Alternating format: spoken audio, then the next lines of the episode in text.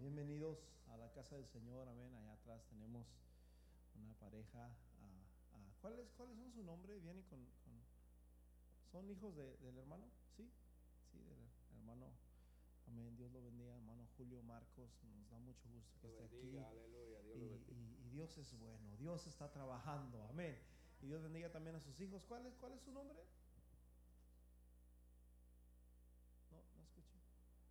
Antonio, amén. Dios bendiga a Antonio, a su esposa, amén, y a esa pequeña bebé que, que los acompaña, amén.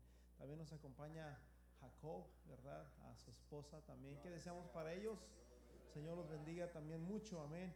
Este, a Jacob lo hace muchos años, lo conocí desde que salió del cascarón. Este, y pues me da mucho gusto que esté aquí. Amén. Me llamó la semana pasada y me dice, ah, ah, ¿a qué día tienen servicios? Y ta, ta, ta, ta. Le dije, vente. Y qué bueno que está aquí. Amén, hermanos. Ah, ah, esta es una iglesia, somos una casa espiritual, somos un, ah, un hospital. Amén. También somos, hermanos, aleluya, el cuerpo de Cristo. ¿Cuántos dicen amén? Y bueno, nos da mucho gusto, gracias por estar aquí. Nos hacen falta algunos hermanos, amén. Hermano Dani, la hermana Reina no la miro por ahí, miro a. Y, algunos otros hermanos que nos hacen falta por ahí. Ah, ah, pero qué bueno que usted está aquí. Es bonito cuando venimos todos, amén, y, adoramos a Dios, hermanos. Seamos, hermanos, este, ah, responsables. Si todos, hermanos, tratamos de estar aquí en la, en la, en la iglesia, los cultos, hermanos, van a ser más gloriosos. Paz de Cristo. Amén. Y, y Dios, hermanos, nos lo va a recompensar también en aquel día, porque cuando el Señor llamó a los de los talentos, ¿qué creen que les dijo? ¿Estaban todos ahí o no estaban todos ahí? Ahí estaban todos, pero no era por si estaban o si no estaban, era por la fidelidad. Paz de Cristo. Ok, y, que bueno, pues qué bueno, ¿verdad? Ojalá lleguemos eh, a ese, ese, día, ese, núcleo donde, hermanos, adoremos a Dios todos juntos. Eh, eh, hermanos, muchas veces como cristianos pensamos que el domingo es para spa. Sí, sí, sí, spa, spa. ¿Las mujeres sí entienden? Spa. Spa. Pero es para adorar a Dios, no es para... Aleluya. ¿Cuántos le dan un aplauso a Jesús? Así que bienvenidos todos. Este, el domingo 8 de este domingo en, en, en 15 días, este domingo en 15 días, vamos a tener un predicador. Este, el hermano Pedro Villatoro va a estar con nosotros de este domingo en 15 días, de este domingo no, al siguiente domingo. Y, pues vamos a gozarnos, vamos a hacer una fiesta, vamos a alegrarnos en el nombre de Jesús. Amén. Y, pues vamos a regocijarnos. Hermano Pedro Villatoro, a ustedes la mayoría lo conocen, tremendo expositor ¿verdad? en la palabra de Dios. Y, y bueno, ah, va a estar con nosotros primeramente Dios en esa fecha. Amén. ¿Qué les parece si nos ponemos de pies, hermanos? Aleluya. Si puedes levantar tus manos, lo más alto que tú puedas, levanta tus manos. Levanta las manos. Ahora dile, Señor Jesús, aquí estoy, Señor. Tu palabra dice, Señor, que tu palabra, Señor, llega por el oír. Permite, Señor Jesús, que en este día, Señor, nuestros oídos estén abiertos para escuchar tu palabra, Padre. En el nombre poderoso de Jesús. Quita, Señor, todo aquello que no estorba o que, que estorba, Señor. Todo aquello, Señor, que hace infructuosa tu palabra. Todo aquello que impide que tu palabra llegue, Señor, a nuestras vidas, a nuestro corazón. Y permite que tu palabra, Señor, pueda llegar, Señor, hasta nuestro corazón y pueda, Señor, fructificar. Y pueda, Señor, dar fruto, Señor. En el nombre glorioso de Jesús, usa, Señor Jesús, este siervo. Usa, Señor, mis labios, que sea palabra de Dios, Señor, y no palabra de hombre. En el nombre glorioso de Jesús. Y el pueblo de Dios dice, Mateo capítulo 26, versículo 17.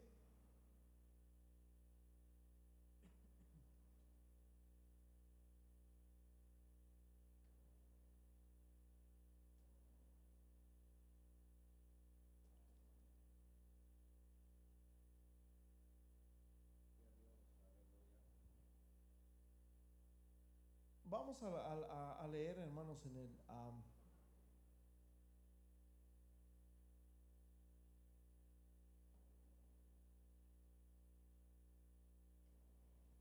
Dice así, el primer día de la fiesta de los panes sin levadura vinieron los discípulos a Jesús diciéndole, ¿dónde quieres que preparemos para que comamos la Pascua? Y él les dijo, id a la ciudad de cierto hombre y decirle, el maestro dice, mi tiempo está cerca, en tu casa celebraremos la Pascua con mis discípulos.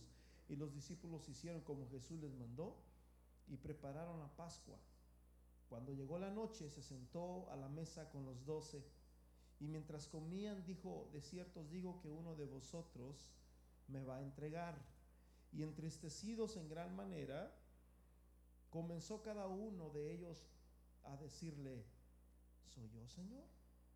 Entonces él respondiendo dijo, el que mete la mano conmigo en mi plato, ese me va a entregar. A la verdad, el Hijo del Hombre va según está escrito de él, mas hay de aquel hombre por quien el Hijo del Hombre es entregado. Cuando bueno le fuera a ese hombre no haber nacido. Entonces, respondiendo Judas, el que le iba a entregar, dijo, soy yo. Y el maestro le dijo, tú lo has dicho. Aleluya. Vamos al, versículo am, 33. Versículo 31. Entonces Jesús dijo, todos vosotros os escandalizaréis de mí esta noche, porque escrito está, heriré al pastor y las ovejas del rebaño serán dispersadas. 32. Pero después que haya resucitado, iré a vosotros a Galilea. 33. Respondió Pedro y le dijo, aunque todos escandaliz- escandalizaren de ti, yo nunca me escandalizaré. Jesús dijo, de cierto te digo, esta noche, antes que el gallo cante, me negarás tres veces. Pedro dijo, aunque me sea necesario morir contigo, no te negaré. Y todos los discípulos dijeron lo mismo. Tome su lugar, hermanos. Yo quiero hacerles una pregunta a cada uno y quiero decirles cuántos alguna vez se han sentido que le han fallado a alguien.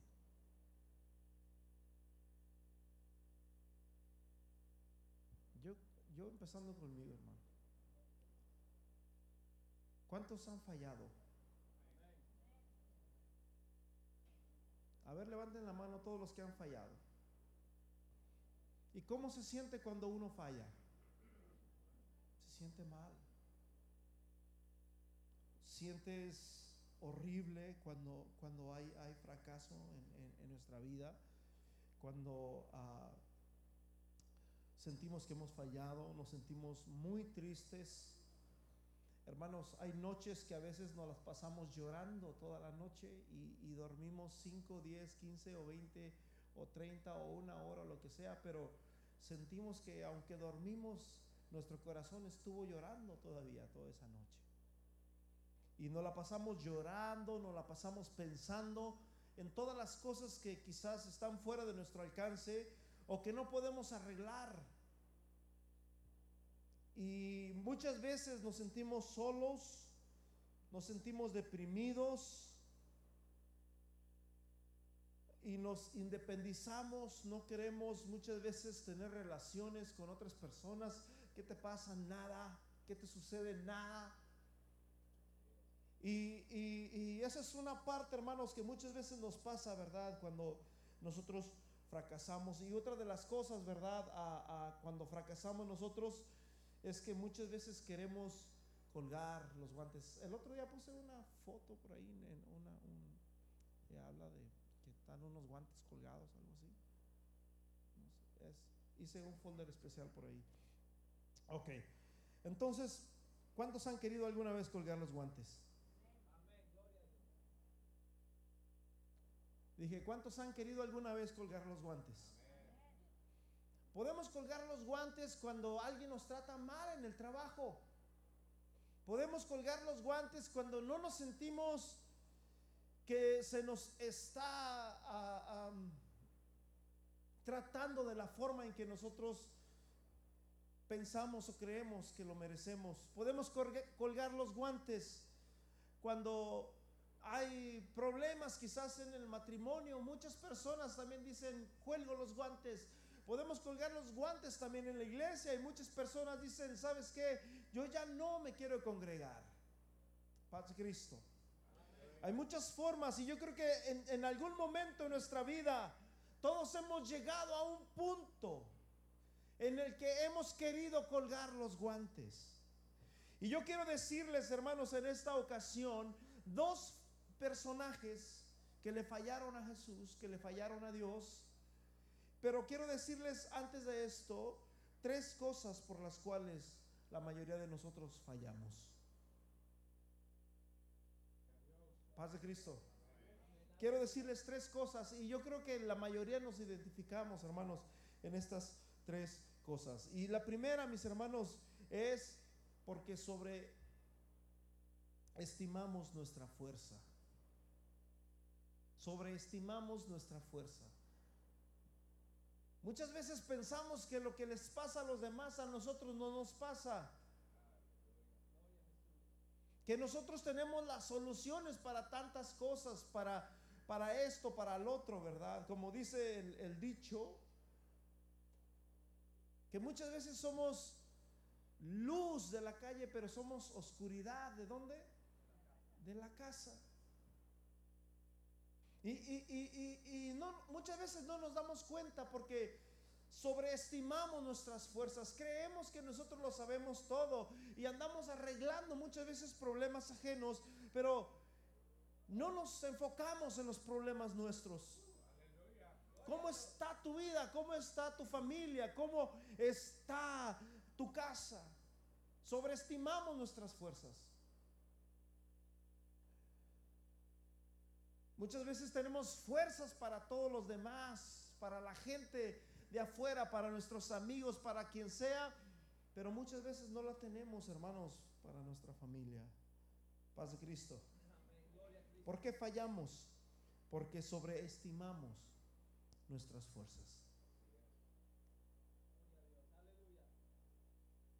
Jesús les dice, ¿saben una cosa? Me van a entregar. Yo voy a morir, pero voy a resucitar. Ustedes me van a esperar en Galilea. Yo voy a resucitar. Los discípulos no entendían. Ellos no... Lo, único que entendieron fue, me van a entregar.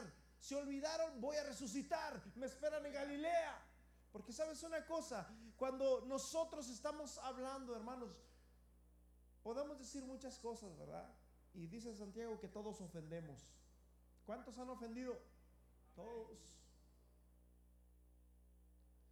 Pero cuando Jesús, mis hermanos, está con los discípulos ahí diciéndoles, les dijo dos cosas, me van a entregar, pero y me van a matar, pero voy a resucitarse. E, eso no escucharon. Y sabes una cosa, muchas veces los humanos solamente escuchamos lo que nos interesa o lo que nos hiere o, nos enfocamos en, el dolor, ¿verdad? Y decimos, olvidamos lo demás, paz de Cristo. Bueno, ya ustedes conocen la historia, todos, dice que todos empezaron a decir, seré yo, seré yo. Y algunos hasta le dijeron, Señor, seré yo el que te voy a entregar, soy yo. Y Jesús dice, el que mete la mano en, en, mi plato es ese. Y dice el libro de Juan que apenas es diciendo Jesús y Judas metiendo la mano. Y en ese momento dice el libro de, eh, de, San Juan, el Evangelio de San Juan, dice que Satanás entró en Judas. Paz de Cristo. Ok, entonces, ¿por cómo sobreestimamos nuestras fuerzas? Jesús les dice, todos se van a escandalizar esta noche. Esta noche va a ser difícil. Esta noche va a ser dura para todos ustedes. Jesús dijo todos, no dijo algunos o quizás, o, pónganse en las pilas. No, Jesús dijo, se van a escandalizar. Paz de Cristo. Hay cosas que suceden en la vida, mis hermanos, que tienen que suceder. Y muchas veces, hermanos, pensamos, yo cuando empecé en el Evangelio, yo tengo un hermano que está perdido, no sabemos de él hasta la fecha. Y hace la semana pasada que estuvo mi hermano Lupe en la casa, dijo, soñé que vino Luisito. Me dije, ¿en serio? yo tengo muchos años que ya no sueño con él. Y me dice, sí, dice, soñé con él, eso está raro. Y ya me empezó a decir algunas cosas que, que había ido a estudiar y que no sé qué. qué. Cuando yo me empecé a convertir, cuando empecé a venir a la iglesia, yo oraba, yo ayunaba.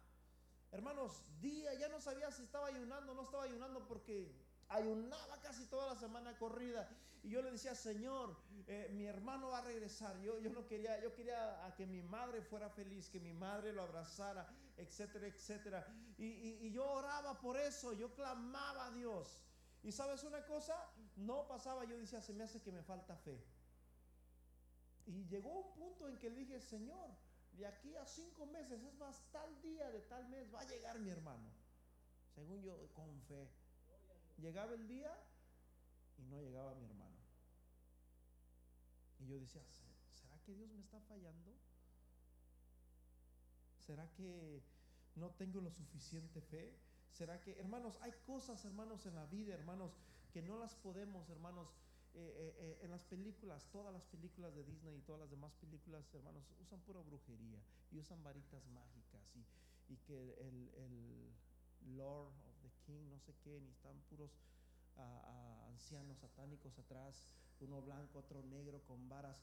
Y, de ahí es donde viene todo eso, de Hollywood y tantas cosas de ahí, de, tantas esas cosas, que con una varita mágica se arreglan las cosas. A, a, a este, bueno, todas esas personas usan una varita. Y muchas veces como cristianos queremos, hermanos, como que la oración sea, hermanos, como una varita mágica, que oramos y que todas las cosas se arreglan. Paz de Cristo. Jesús, hermanos, les dice, esta noche todos ustedes se van a escandalizar. Va a haber problemas, hermanos. ¿A cuántos de nosotros no, no hemos sentido, hermanos, como dije hace rato, que no podemos dormir? Que se nos va el sueño empezamos, hermanos, a tener problemas de insomnio, empeza, empiezan a pasar tantas cosas en nuestra mente y no podemos conciliar el sueño. Estamos pensando en tantas cosas. En el Salmo 2 me, me, me encanta esta escritura de David. Fíjese bien, vamos allí en el Salmo 2. Me voy a salir un poquito fuera de mi, de mi, de mi tema. Es el 3. Dice, oh Señor, ¿cuánto se han multiplicado mis adversarios? ¿Se habían qué? Multiplicado. O sea que si David tenía dos o tres enemigos, ahora ya tenía 50 o 100. ¿Cuánto se han multiplicado mis adversarios? Muchos se levantan en mi contra. Muchos están en contra mía, dice David. Muchos son los que dicen, no, Dios no lo escucha. Dios no está con él. Pero dice el versículo 3, mas tú, Jehová, eres escudo alrededor de mí, mi gloria y el que levanta. O sea, todavía seguía sintiendo temor, todavía seguía sintiéndose solo, todavía seguía sintiendo la presión de los adversarios, pero él dijo, ¿sabes qué? Mas tú, oh Señor, eres escudo alrededor de mí, eres mi gloria y el que levanta mi cabeza. Con mi voz clamé al Señor y él me respondió desde su monte santo y luego dice, yo me acosté y dormí.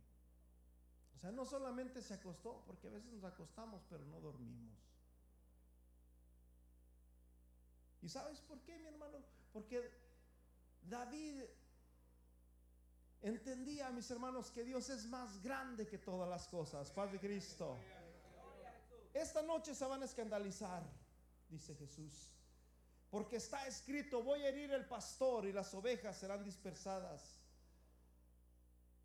Versículo 33, Pedro dijo, aunque todos se escandalizaren de ti, yo no. Eso, mis hermanos, es lo que se llama sobreestimar nuestra fuerza. Pensar que nosotros podemos lograr controlar situaciones. Pensar que nosotros podemos lograr a, a dominar una situación. Paz de Cristo. Y muchas veces, mis hermanos, eso, mis hermanos, está acompañado de lo que se llama, mis hermanos, a, Salmista David dice lo mismo en, el Salmo 19.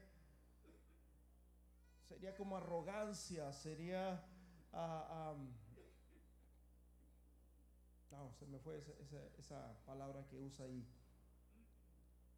El no, no reconocer que necesitamos de la ayuda de Dios. El no reconocer que, que Señor, por favor, ayúdame. O sea, ¿qué, ¿qué, nos cuesta decirle, oh Jesús, si nos vamos a escandalizar, si va a haber problemas esta noche, por favor, Señor, ten misericordia de nosotros. Ten misericordia de mí. Ayúdame a no claudicar, pero no, no, no, no. No, Señor, aunque todos estos se escandalizaren, yo no me voy a escandalizar. Paz de Cristo. Sobreestimar, no sobreestimes tu fuerza. ¿Sabías tú de que esa misma noche pasaron dos cosas? Todos ellos se escandalizaron y todos, ninguno de sus discípulos siguió a Jesús más que las mujeres. Y el único que le seguía era Pedro, pero dice la Biblia, mis hermanos, que Pedro andaba de lejos. Pasaron varias cosas. Judas y Pedro, mis hermanos, traicionaron a Jesús. Lo negaron hasta cierto punto. Y sabes una cosa, las dos, tanto como Pedro como el de Jesús, si lo pones en la balanza es lo mismo. Y eso es donde yo te quiero llevar, mis hermanos, para que usted empiece a analizar y empiece a pesar en una balanza. ¿Usted qué tipo de persona quiere ser? ¿Como Pedro o como Judas? Paz de Cristo. Entonces dice la palabra de Dios, se van a, dispersar. No, aunque todos se escandalizaren, yo jamás me voy a escandalizar. Y Jesús le dice el 34, de cierto te digo que antes que cante el gallo esta noche, me habrás negado cuántas? Tres, veces. ¿Y qué creen que dijo Pedro? Señor, tú lo sabes todo, perdóname. Yo no sé nada. Dice el Salmo 39, no está la palabra en mi boca y aquí tú ya la conoces. Jesús, hermanos, iba caminando, mi hermanos, y cuando iba caminando todavía no conocía a Bartolomé, a me fue el nombre de este personaje que estaba hablando de Jesús, de Galilea no puede salir nada bueno. Y Jesús le dijo, yo te miré cuando estabas allá, en tal lugar. Y este hombre se quedó como, wow, ni siquiera me conoce y ni estaba ahí, ¿cómo es que me miró? ¿Sabes por qué? Porque Dios lo conoce todo. Pero Pedro, mis hermanos, siguió nuevamente sobreestimando sus fuerzas y dijo, aunque me sea necesario morir contigo, no negaré. Y dice que los discípulos dijeron, comieron del mismo pan. Los discípulos dijeron, amén. Así es, yo tampoco te voy a negar. Ya todos conocemos la historia. ¿Qué fue lo que pasó? Sobreestimó sus fuerzas. ¿Qué diferencia hay cuando nosotros le decimos, Señor, ayúdame, Señor, te necesito, ayúdame en mi, en mi matrimonio, ayúdame, Señor, en esta situación que estoy viviendo? A decir, nada, yo ya sé, mañana nos vamos a trabajar a tales horas y ni siquiera le decimos a Dios, gracias por este día, gracias, Señor, porque me permites estar vivo. Ayúdame a llegar a mi trabajo que sea uh, de útil. Nadie le hacemos eso. Ni aunque te niegue, ni aunque te mate, yo no te voy a negar. Eso se llama, mis hermanos, sobreestimar nuestra fuerza. Y sabes una cosa, muchas veces nosotros cuidamos nuestras debilidades, pero descuidamos nuestras fortalezas. Y una fortaleza que no que está descuidada, hermanos, es una doble debilidad.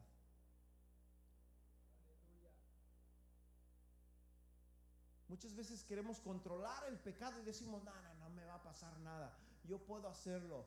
O, o, o empezamos a tener, hermanos, relaciones que no son las, necesarias. Por, ¿Ustedes creen que la palabra de Dios dice de en vano que, ah, se me fue en Corintios, las falsas conversaciones corrompen las buenas costumbres, las falsas, las malas conversaciones corrompen las buenas costumbres. ¿Lo dirá de en vano la palabra? Entonces nosotros como cristianos debemos, mis hermanos, de poder entender eso y debemos de decirle, Señor, ayúdame a tener buenas relaciones. Y si hay personas que empiezan a hablar o empiezan a, a vivir de una vida deshonesta que desagrada a Dios, usted como cristiano debe de apartarse de estas cosas. Paz de Cristo. Ok. Entonces la mayoría cuidamos, mis hermanos, nuestras nuestras fuerzas, a mí, nuestras debilidades. No, yo sé que no lo hago, pero no cuidamos nuestras fortalezas. Y allí, hermanos, es donde muchas veces caemos todos. Tenemos, hermanos, que mantener el balance. Y ese balance, hermanos, solamente viene por parte de Dios. Primera de Corintios capítulo 10, versículo 12 dice que el que cree que está firme, mire que no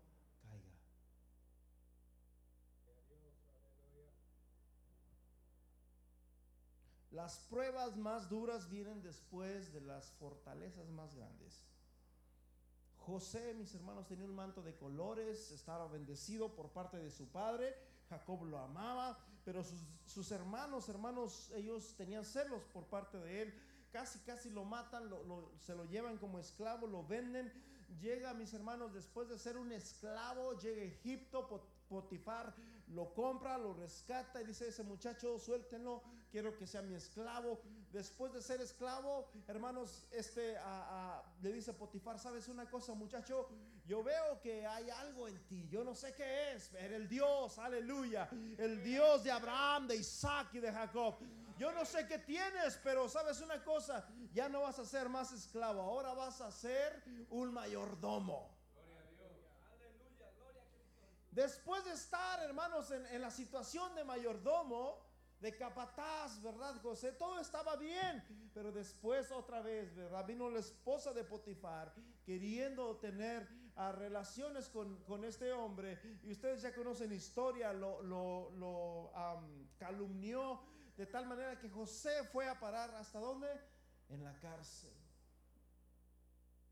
Elías Elías oraba, mis hermanos, en una ocasión va contra el, el, rey Acab y le dice, por mi palabra no va a llover. Ni siquiera dijo, Señor, que no, no dijo, por mi palabra no va a llover. Y dice la Biblia, y no llovió.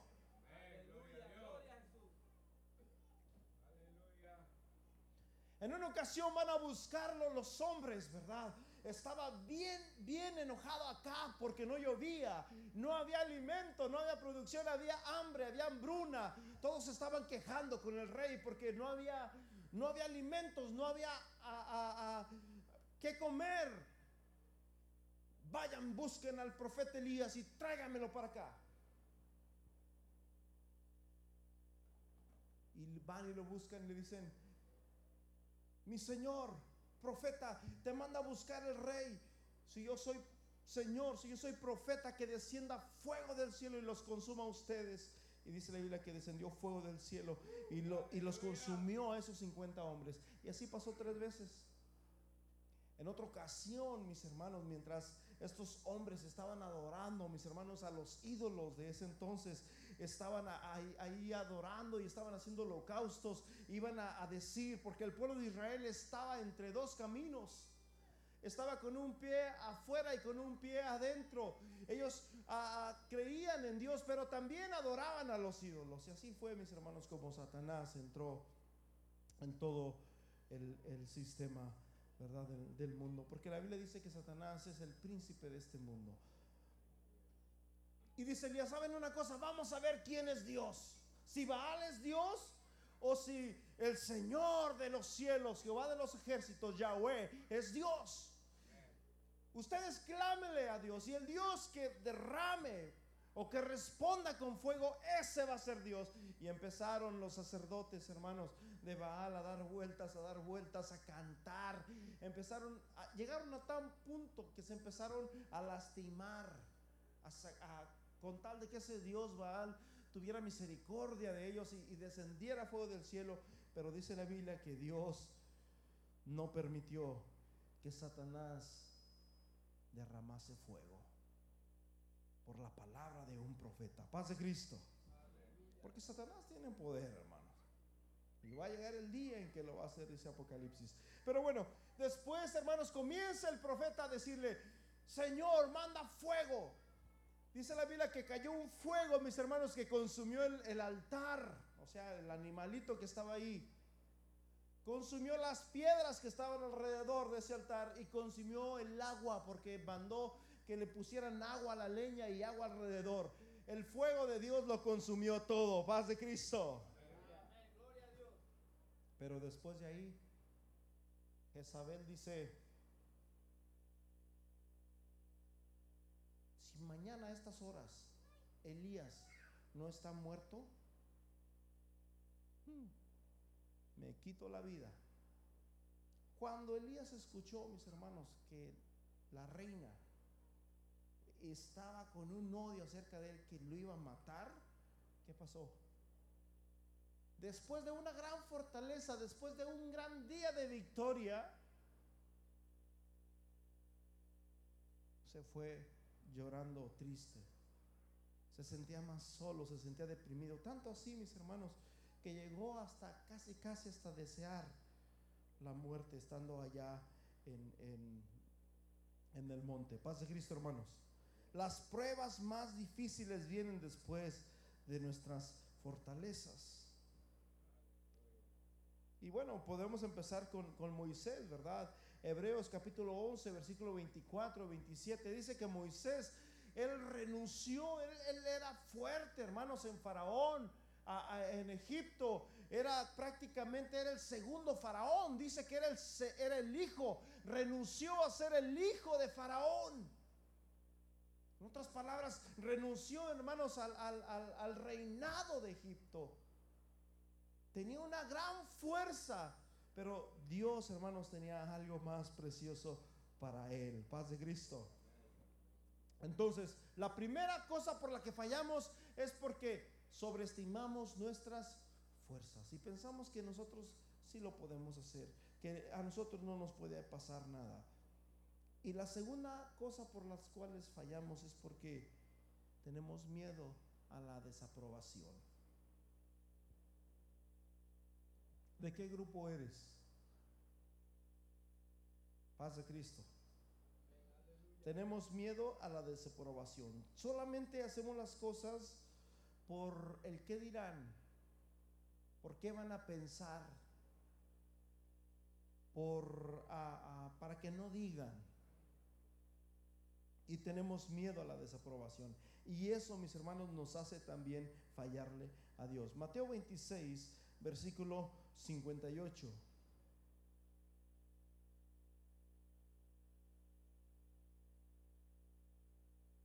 Aleluya.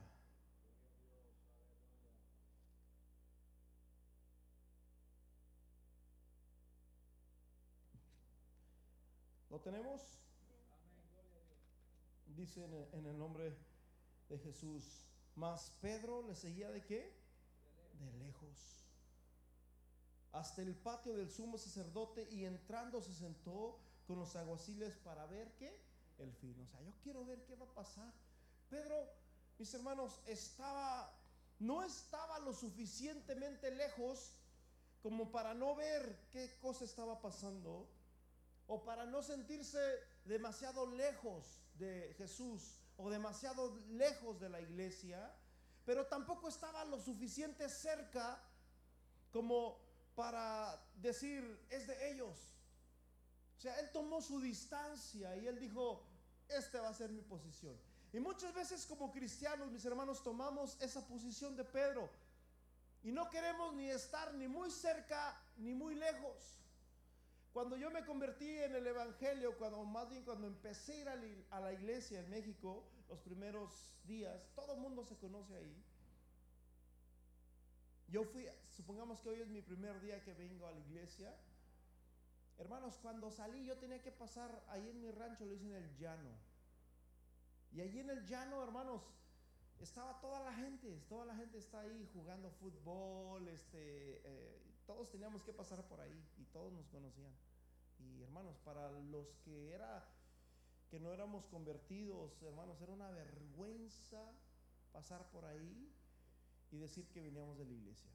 Aunque todo el mundo ya sabía, porque era un caminito único hasta la fecha en ir a la iglesia. Así que si tú ibas a la iglesia, todo el mundo se daba cuenta.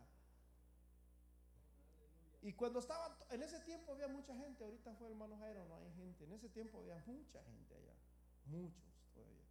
Salimos de ahí, mis hermanos, y cuando salí de ahí, todos me empezaron a decir, ah, ya eres hermano. Era mi primer día, bro. Ya eres hermano, mira, ¿a poco ya eres hermano? Y empezaban todos a decirme para humillarme, para hacerme sentirme mal.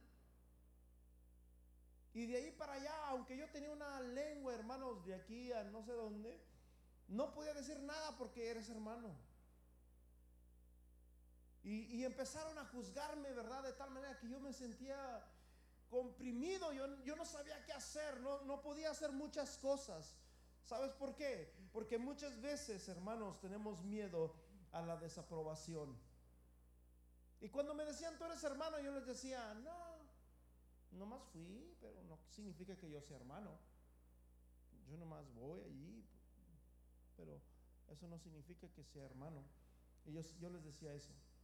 Y así lo dije quizás por, no sé, quizás un mes, dos meses, yo no sé. Hasta que ya después le decía, sí, sí, soy hermano. Y ya me dejaron de decir. Paz de Cristo, hermano. Pedro le seguía de lejos, no lo suficiente cerca para no dar sospecha que era del grupo de Jesús, pero no lo suficiente lejos para sentirse fuera del grupo de Jesús. Yo voy a estar aquí este va a ser mi punto de partida. Yo siempre he dicho, mis hermanos, Marcos Vidal tiene una canción que se llama No hay compromiso bilateral. Bilateral significa, hermanos, en Texas, bueno, en Dallas y todo eso, la mayoría de los freeways tiene un, un, el freeway y luego tiene otra carretera de dos carriles que parece freeway, una que va igual, corren igual que el freeway y del otro lado pues está la otra y corre igual que el freeway para abajo. ¿Sí?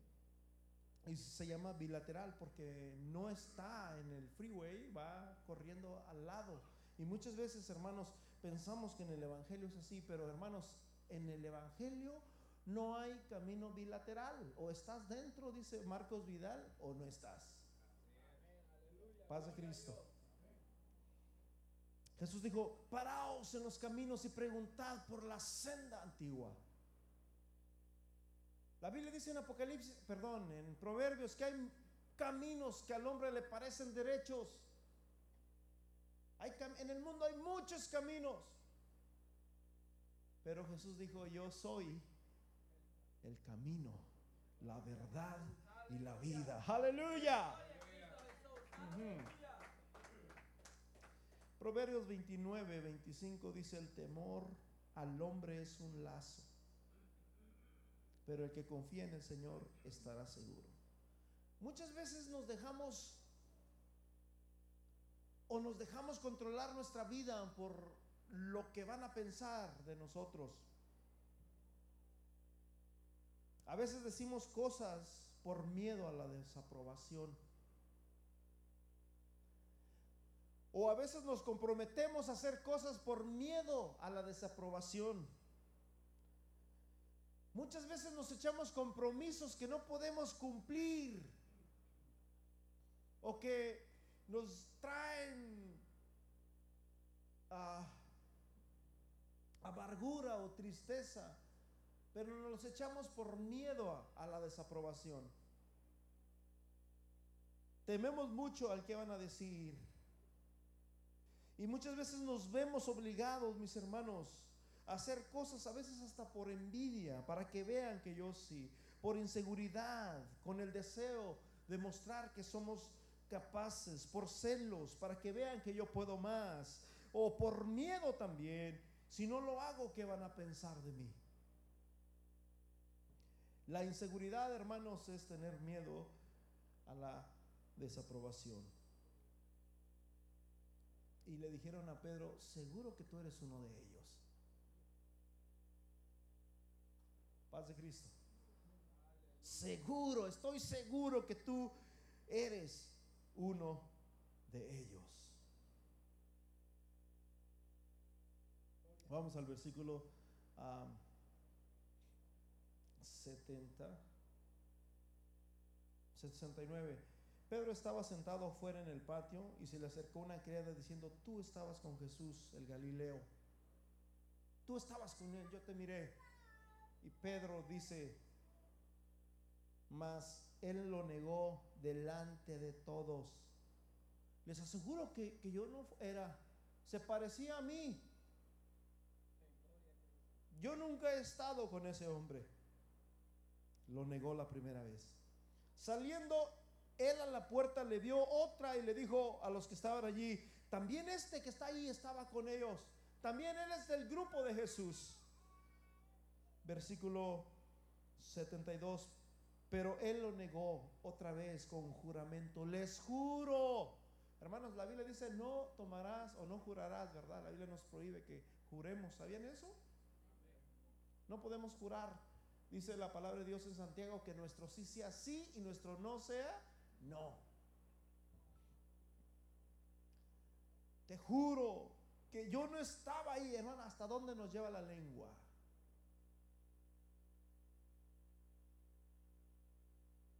Paz de Cristo. ¿Se dan cuenta que todo esto que está pasando aquí, mis hermanos, es por nuestra lengua? Porque Pedro, hermanos, hablaba mucho. Y sabes una cosa, Dios nos dio una boca y dos oídos para que escuchemos más y hablemos menos. Imagínense si nos hubiera dado dos bocas, nos contradiciríamos, hermano. Pedro, mis hermanos, él habló mucho. Si usáramos nuestra boca para bien y dijéramos, Señor, ten misericordia, yo no quiero fallarte. Yo no quiero fallarte, pero lo negó, hermanos, por la segunda vez. Versículo 73, un poco después. Acercándose, los que por allí estaban dijeron a Pedro, verdaderamente que tú también eres uno de ellos, pues aún tu manera de hablar te delata. Hermanos, ¿sabes qué pasó? Yo siempre pensaba que Pedro maldijo como, como de broma, así como, miren, para que no sea, para que no vean que, que, que, yo, que yo no soy, dijo dos, tres maldiciones, pero como queriéndose controlar hacia sí mismo. Pero mientras yo estudiaba este, esta historia, me di cuenta que verdaderamente Pedro, ¿a cuántos de los que están aquí, cuando de repente estamos platicando con algo, con la esposa o con un amigo, con alguien, y de repente les estás diciendo algo, estás compartiéndole algo, y, hay una discusión quizás ahí, pero tú sigues duro y duro y duro hasta que tú sientes que sale un monstruo. Paz de Cristo. A todos nos ha pasado, a mí me ha pasado. ¿Les ha pasado o no? Y tú te quedas como, wow. ¿Y eso? Yo recuerdo, si les contara las veces que me ha pasado eso, eso fue lo que le pasó a Pedro. Déjenme en paz. Él ya se sentía mal. Ya se sentía mal porque le había, él sabía que le había fallado a Dios. De tal manera que cuando le dijeron la tercera vez, salió eso que él trataba de esconder eso que él trataba de controlar, porque muchas veces sobreestimamos nuestras fuerzas, salió a flote. Y cuando salió comenzó a maldecir de tal manera de que él mismo se quedó sorprendido y cantó el gallo y dice la Biblia que Pedro lloró amargamente. Judas también traicionó a Jesús y también hizo lo mismo, pero Judas no tuvo la misma reacción. Lo que hizo Judas fue que en vez de llorar, fue y se ahorcó. Paz de Cristo. Entonces, ¿de cuál grupo nosotros queremos ser cuando le fallamos, cuando fallamos? Pedro, hermano, reconoció y, Pedro, hermanos, eh, él entendió, mis hermanos, su situación. Pero muchas veces, mis hermanos, El problema es que muchas veces no queremos estar en el grupo. Y Jesús dijo, mis hermanos, bien claro. Mateo 12:30. El que no está conmigo está en mi contra, dice Jesús. El que no junta conmigo, dice Jesús, desparrama. Se nota que no eres de los nuestros. Tú no eres de nosotros. Tú eres del grupo de Jesús. No, yo no soy. Yo no lo conozco. Les juro que en mi vida jamás he estado con ese hombre. Y le dijeron la tercera vez, no, no, no, tú no eres de nosotros. Porque todos estaban gritando, crucifíquenlo, mátenlo, destruyenlo. Y se reían y se burlaban y Pedro nomás estaba mirando. No, no, no, no. Tú, tú no eres de nosotros. Tú eres del grupo de él. Y Pedro, hermanos, llegó un punto en que se molestó, se molestó y comenzó a decir cosas que ni él siquiera, no pudo controlar la situación. Ah, yo estoy seguro que cada uno se identifica con Pedro porque a todos nos ha pasado eso, que a veces estamos hablando y tenemos las cosas bajo control y, estamos hablando y tratamos de calmado, calmado, calmado, nosotros solitos calmado, y de repente hermanos, wow.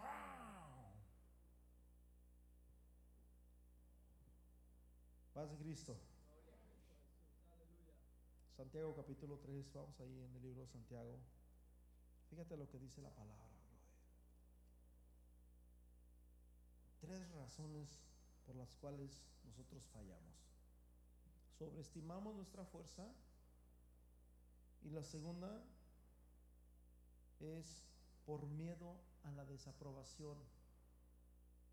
No queremos que la gente nos juzgue o que la gente nos diga de dónde nosotros pertenecemos. Santiago capítulo 3, hermanos míos, no os hagáis maestros sabiendo que recibiréis mayor condenación, porque todos, diga conmigo, todos, ofendemos muchas veces. Si alguno no ofende en palabra, este es un varón que perfecto, capaz de refrenar todo su cuerpo. Hermanos, todos ofendemos, ¿verdad? Pero no debemos, no deberíamos de, aunque todos ofendemos, no deberíamos de, de ser tan, tan que, tan Porque a veces ofendemos sin querer, ¿verdad? Pero no debemos de ser ofensivos, así que andemos ofendiendo a la ligera. No. He aquí nosotros ponemos freno en la boca de los caballos para que nos obedezcan y dirigimos así todo su cuerpo. Mirad también las naves, aunque tan grandes, hermanos, ustedes vieron el Titanic y tantos barcos grandísimos, los aviones, hay aviones grandísimos, hermano. Una ocasión yo me subí a un avión de, de venía de California para Georgia, pero era gigantesco que yo decía, esta cosa, ¿cómo se va a levantar? Y dice, mirad que las grandes naves son dirigidas por pequeños timones, son gobernadas con un pequeño timón. Versículo 5, así también la lengua, dice, es un miembro pequeño, pero se jacta de grandes cosas. He aquí cuán grande bosque enciende un pequeño qué? Fuego.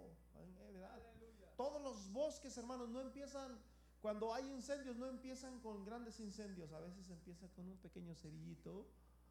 En California, en muchas partes de Europa, que hay incendios, hermanos, nomás es porque alguien tiró una botella de vidrio por ahí, la tiró y de tanta calor, hermanos, el sol se mete por ahí y hace contacto con un pedazo de de pasto por ahí seco, yo no sé, y empieza, hermanos, el, el fuego, y, que no lo pueden controlar, andan aviones, helicópteros tirando agua por todos lados. Y ustedes se acuerdan, ¿fue este año o fue el año pasado? Que fue, era horrible. Tantos videos en YouTube. ¿Fue este año o el pasado? El año pasado. Salía la gente casi del infierno, hermanos. Algunos grababan con sus carros, iban entre el fuego. Era feo, paz de Cristo. Mucha gente no salió de ahí. Muchos desaparecidos. Y todo empezó por un pequeño fuego. Versículo 6. Y la lengua dice, es un fuego, un mundo de qué? De maldad. La lengua está puesta entre los miembros, pero dice contamina todo el cuerpo, inflama la rueda de la creación ella misma es inflamada por el infierno, porque toda naturaleza de bestias y de aves y de serpientes y de seres del mar se doma y ha sido domada por la naturaleza humana, pero ningún hombre puede domar su propia lengua, que es el mal que todo puede ser refrenado y dice, y llena está de qué? De veneno mortal. Con ella bendecimos a Dios Padre y con ella maldecimos a los hombres que están hechos a la semejanza de Dios. Y de una misma boca procede bendición y maldición. Hermanos míos, esto no debe de ser así. ¿Acaso alguna fuente hecha por una misma abertura agua dulce y amarga? Hermanos míos, ¿puede acaso la higuera producir aceitunas o la vid higos? Así también ninguna fuente puede dar agua salada y agua dulce. ¿Quién es sabio y entendido entre vosotros que muestre su buena sabiduría por su buena conducta. Hermanos, Pedro lloró, lloró porque dijo, la regué, porque no me humillé desde un principio, porque tuve que hablar nomás así por así. Empezó a llorar y empezó a llorar, hermanos, amargamente. Gloria a Jesús, aleluya. Y hermanos, cuando uno llora amargamente, olvídate, brother. De tal manera que Pedro ya no se sentía si lo seguía de lejos, esta vez dijo Pedro, ya no más. De tal manera, Pedro llegó a decir, a colgar los guantes. Fíjate, Marcos 16, versículo 7, después de que Jesús resucita el tercer día, Jesús les dice a las mujeres, vayan y díganle a los discípulos y a Pedro. O sea, ¿que Pedro no era de los discípulos? ¿Dónde estaba Pedro? ¿Acaso Pedro no pertenecía a los discípulos? Es más, en Mateo, en el capítulo 12, si no me equivoco, dice que, y sus discípulos fueron primero Pedro, dice. Así dice la palabra. Sin embargo, mis hermanos, aquí dice, vayan y, díganle a los discípulos que ha resucitado y a Pedro. ¿Dónde estaba Pedro? Amargura. Paz de Cristo, hermanos. Pedro estaba en amargura, él se sentía, mis hermanos, que le había fallado a Dios.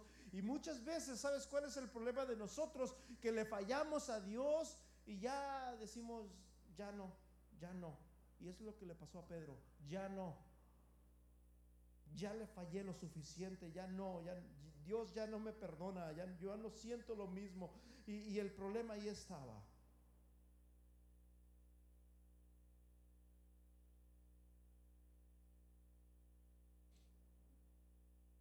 Difícil, hermanos, para Pedro entender que Jesús lo seguía amando. A pesar, hermanos, de que él sabía, ¿sabes una cosa? Cuando esa fiera sale y que hace cosas que tú no te imaginas, como le salió a Pedro cuando comenzó a maldecir, o sea, imagínate a Pedro bien enojado, enojado, enojado, que hasta le cambió el rostro así enojado y comenzó a maldecir. ¿Tú crees que se le iba a olvidar a Pedro? Él no, él no, no podía dormir. Comenzó a llorar. Y ahí fue donde entendió, hermanos, cuán frágil somos y hasta dónde podemos llegar cuando nosotros no nos humillamos delante de Dios. Tres años antes, Pedro estaba pescando en el lago, hermanos, de Genezaret, en Galilea, estaba pescando. Jesús le dice, hey, pescaron. No hemos pescado nada, estaban remendando las redes, todos enojados.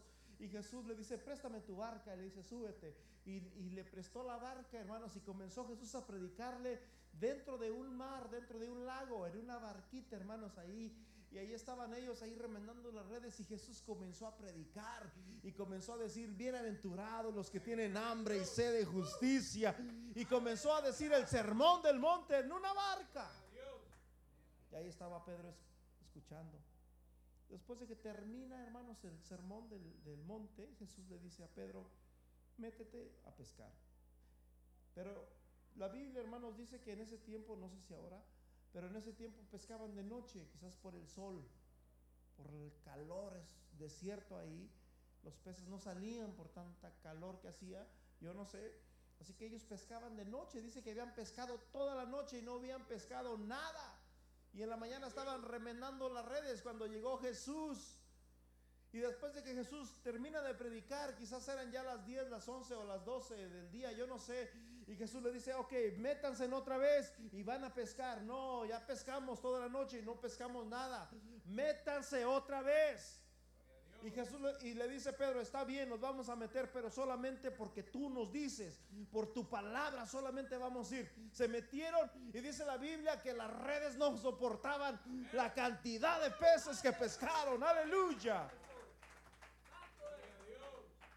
Pedro se quedó sorprendido y dijo Pedro, wow, qué milagro tan tremendo. Yo necesito seguir a ese hombre. Dejó las redes, tiró las redes y comenzó a seguir a Jesús. Pero ¿qué crees? Tres años adelante estaba amargado.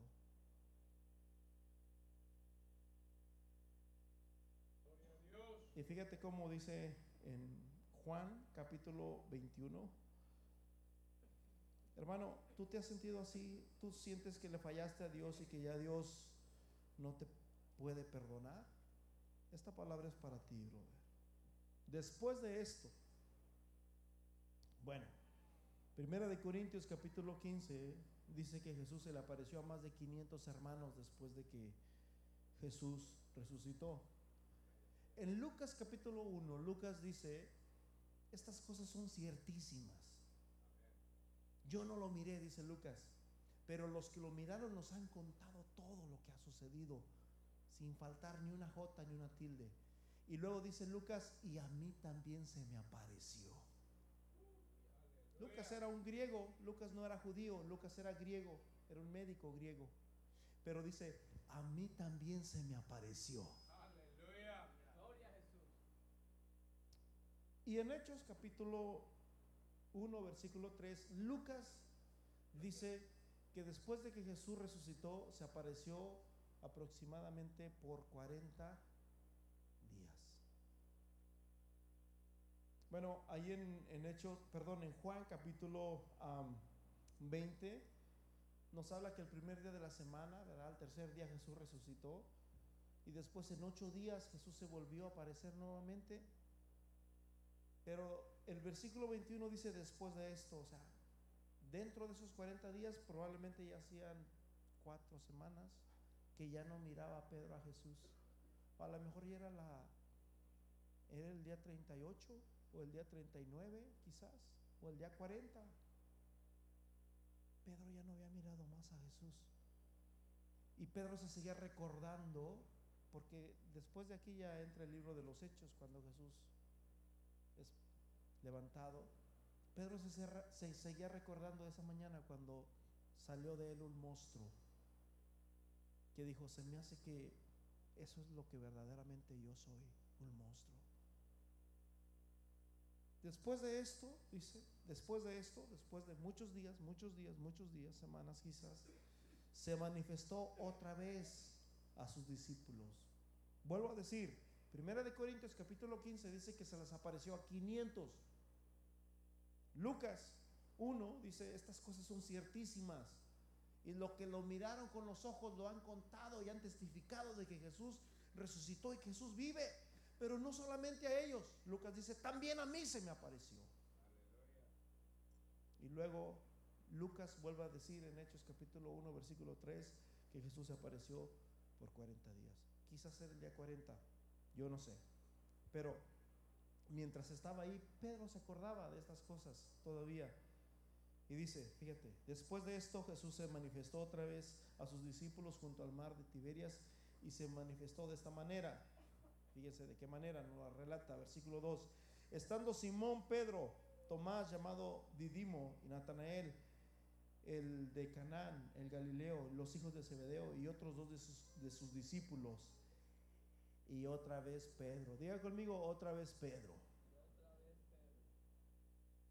No se escuchó bien, otra vez diga, otra vez Pedro. Y Simón Pedro les dijo, voy a pescar. Y ellos dijeron, amén, nosotros también. O sea que Pedro hasta cierto punto era la gente, los discípulos tenían un, ¿qué se puede decir? Algo que atraía a la gente. "Oh, nosotros también vamos a pescar. Y ahí van, hermano. Pedro regresó a sus andadas pasadas. Hacía tres años que no pescaba. Y esta vez dijo, ¿saben una cosa? Yo voy a regresar a mi al oficio que yo tenía antes. Y los discípulos lo siguieron también. Pedro, échale ganas, Dios está contigo, no te desanimes. No, vamos y se fueron a pescar ahí.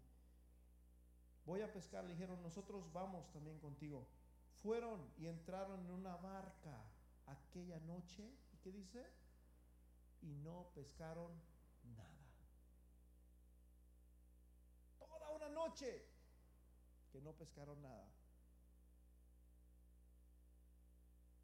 Cuando estaba toda esa noche, después de estar ahí Pedro diciendo, se acordaba Pedro de las veces que no pescaba nada y que no le alcanzaba para las tortillas, para los jitomates. Y Pedro decía, no es posible que no pesque nada. Si hubiera pescado unos, yo hubiera, los hubiera ido a vender y, regreso nuevamente a, mi, al trabajo que tenía antes, a mi vida pasada. Sin embargo, mis hermanos, mientras no pescaron nada, allá en la silueta, allá a lo lejos, estaba un hombre y les grita, ¡Hey!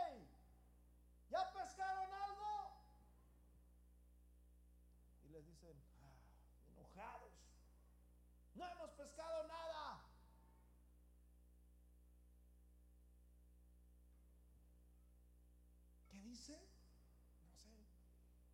Avienta la red al otro lado. Pedro, ¿qué diferencia hay de la mano derecha a la mano izquierda de una barca pequeña? Avienta la red al otro lado. Yo soy un pescador profesional, dice Pedro. Esto no funciona así.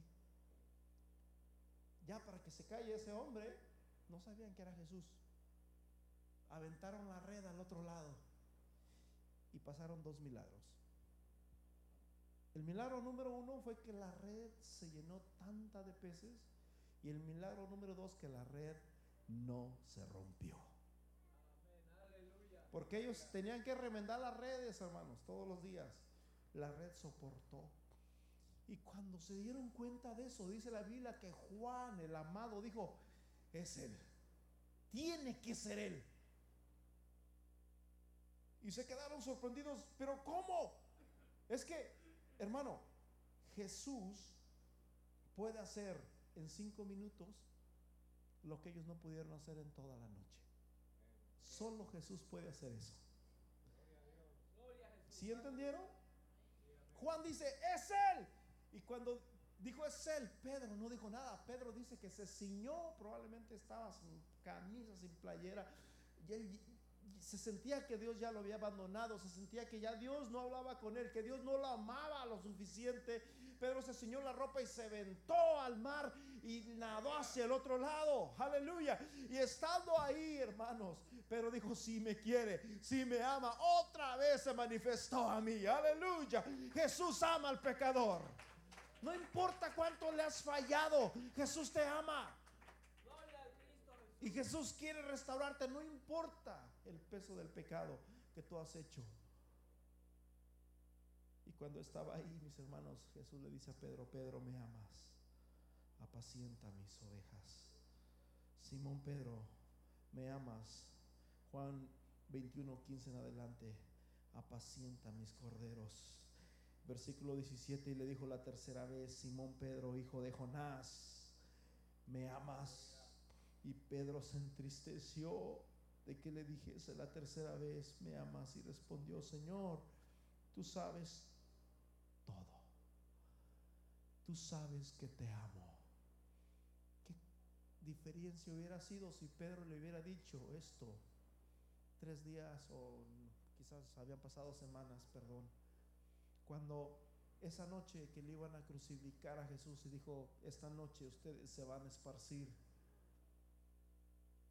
Porque está escrito, heriré al pastor y será dispersada las ovejas. Señor, tú conoces todo. Ayúdame a ser fuerte. Ayúdame a permanecer. No, Señor, aunque todos se escandalizaren, yo no me voy a escandalizar. ¿Por qué fallamos? Por tres cosas. Punto número uno, porque sobreestimamos nuestras fuerzas. Punto número dos, por el qué dirá la gente. Y punto número tres, porque muchas veces no queremos humillarnos como se humilló Pedro. Judas, en vez de humillarse y en vez de arrepentirse, la Biblia dice que fue y se ahorcó. Hebreos, perdón hermanos, en Proverbios, capítulo, no recuerdo el capítulo, pero dice que los justos caerán. Los justos caen, brother. ¿Sí me escuchaste? Los justos también caen. Siete veces caerá el justo, pero siete veces se volverá a levantar. Yo los invito, mis hermanos, que vengan aquí a este altar. Los invito a que vengan a este altar. Yo no sé cómo te encuentras. Si le has fallado a Dios de tal manera que sientes que ya Dios no te puede perdonar, igual que Pedro, no te das cuenta cuánto Dios te ama, brother. ¿Qué quieres? ¿Qué más quisieras de Dios? Otra vez Jesús puede hacer lo mismo. Jesús puede hacer en cinco minutos lo que nosotros no podemos hacer en toda una vida. Jesús puede hacer algo en estos dos o tres minutos que vas a estar aquí orando en este altar a todo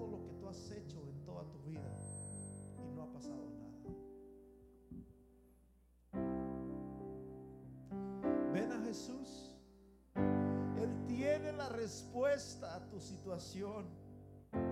Jesús tiene la respuesta a tu problema,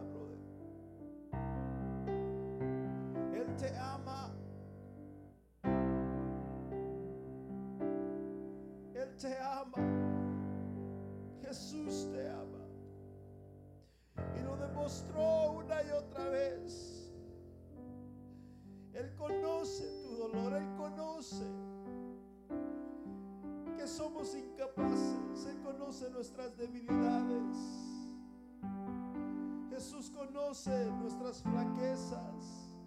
Jesús conoce nuestras fallas, pero aún así Él nos ama. Jesús te ama. Ven a Jesús. En el nombre glorioso de Jesús.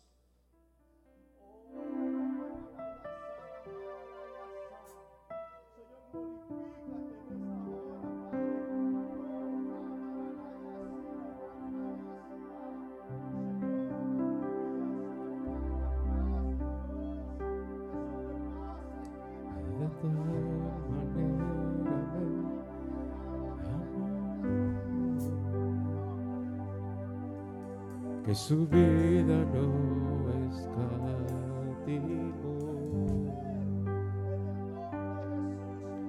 Hasta el final él se entregó. Que la muerte porque él me amó. De tal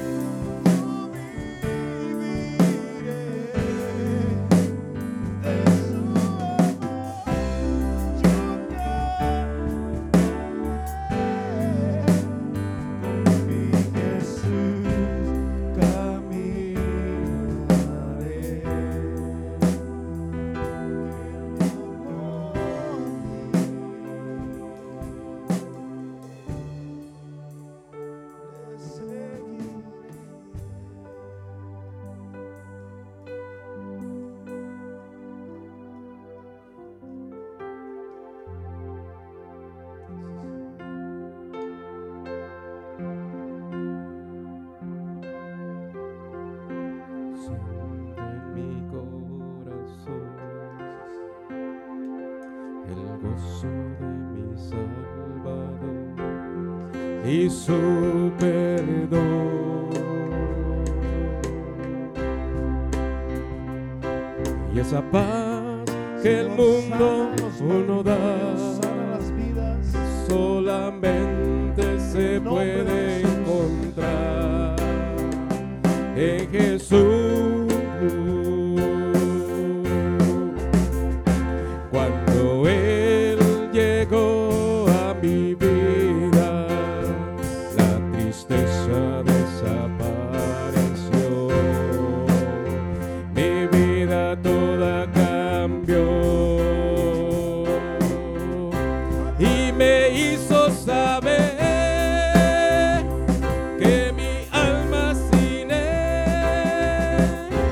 estaba perdida,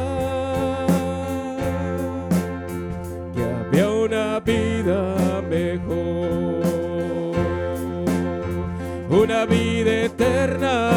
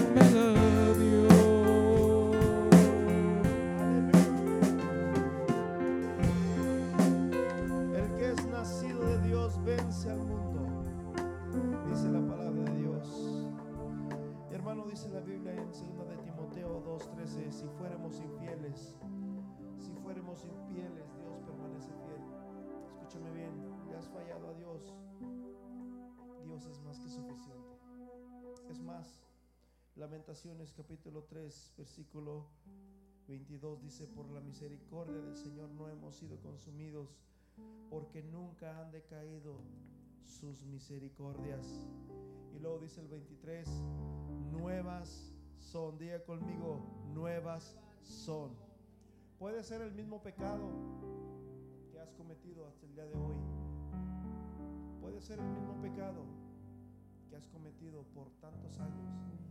Pero te voy a decir algo, la misericordia de Dios es nueva cada mañana. O sea que lo que te quiero decir es que Dios no te dice por millonésima vez, Dios no te dice eso, porque la misericordia de Dios es nueva cada mañana. ¿Cuánto le dan un aplauso fuerte a ese Dios? Aleluya. Hermanos, que el Señor me los bendiga. Los esperamos el miércoles en oración. Vengas el viernes.